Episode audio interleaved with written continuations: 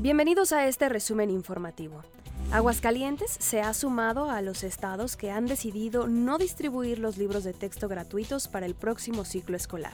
La gobernadora Tere Jiménez anunció que en conjunto con docentes y padres de familia van a generar acuerdos con el objetivo de garantizar la educación para las niñas y los niños. Un autobús volcó la mañana de este domingo en el kilómetro 85 de la autopista México-Querétaro. Siete personas murieron y 25 más resultaron lesionadas.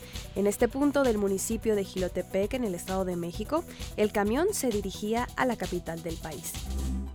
Concejales de Aurora, en Colorado, buscan prohibir la venta de perros y gatos.